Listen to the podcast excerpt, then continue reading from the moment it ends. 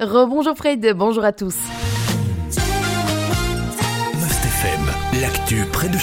Le nombre d'excès de vitesse comptabilisés dans notre pays a bondi de près d'un million et demi l'année dernière.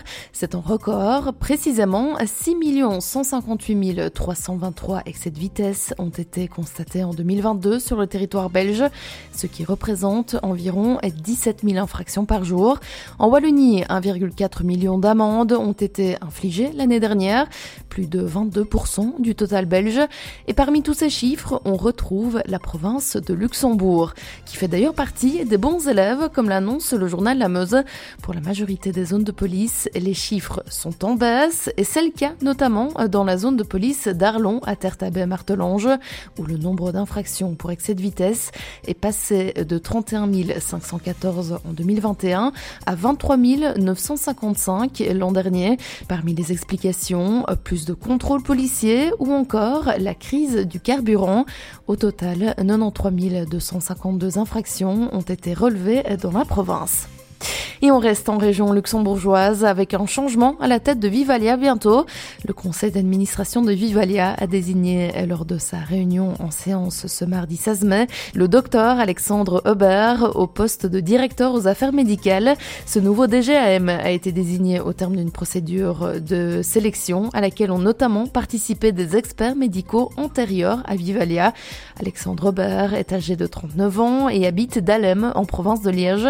Il exerçait depuis novembre novembre 2021 les fonctions de directeur médical, médecin-chef au centre hospitalier régional Sambre-et-Meuse Site-Sambre. Cet anesthésiste, spécialisé également en médecine d'urgence, avait été auparavant chef de service adjoint des urgences et vice-président du conseil médical du CHR Verviers. Il succédera ainsi dans quelques semaines au docteur Pascal Pierre qui avait souhaité être déchargé de ses fonctions. Mobilité maintenant à Namur. Hier, vers 13h20, un accident a provoqué d'importants embarras de circulation. L'accident impliquait un camion et une voiture. Il s'est produit sur l'autoroute E411 en hauteur de Champion, dans le sens Namur-Luxembourg. Le camion aurait eu un premier incident avec une voiture sur la bande centrale.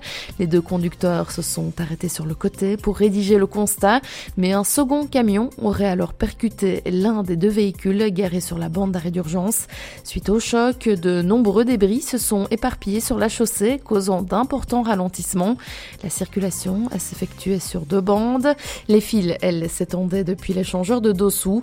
Des répercussions ont aussi été constatées sur le 42 en venant de Charleroi. Une personne blessée a été transportée à l'hôpital. Toujours en région namuroise, des interrogations naissent autour du nouveau centre d'accueil pour migrants à Walcourt, comme on peut le lire dans les pages de la Meuse. C'est en juillet que ce centre ouvrira temporairement. Et souvenez-vous, déjà en 2015, la commune avait accueilli des réfugiés et avait fait face à une levée de boucliers plutôt prononcée. Mardi soir, une réunion d'information autour de ce futur centre d'accueil a été organisée afin que les riverains puissent poser toutes leurs questions. La bourgmestre Christine Poulain craignait d'ailleurs que des fauteurs de troubles ne débarquent. Au vu des commentaires émis sur les réseaux sociaux, la police avait d'ailleurs été mobilisée, mais fort heureusement, elle n'a pas dû intervenir. Au total, près de 25 riverains étaient présents et se sont renseignés sur diverses thématiques. Par exemple, savoir si les enfants des migrants iront à l'école, si les parents travailleront ou encore concernant la sécurité dans le quartier. Ce nouveau centre qui ouvrira, je vous le rappelle, temporairement au mois de juillet, compte accueillir 49 il s'agit principalement euh, de familles qui auront transité par Florène. L'information régionale en radio. C'est sur Must FM.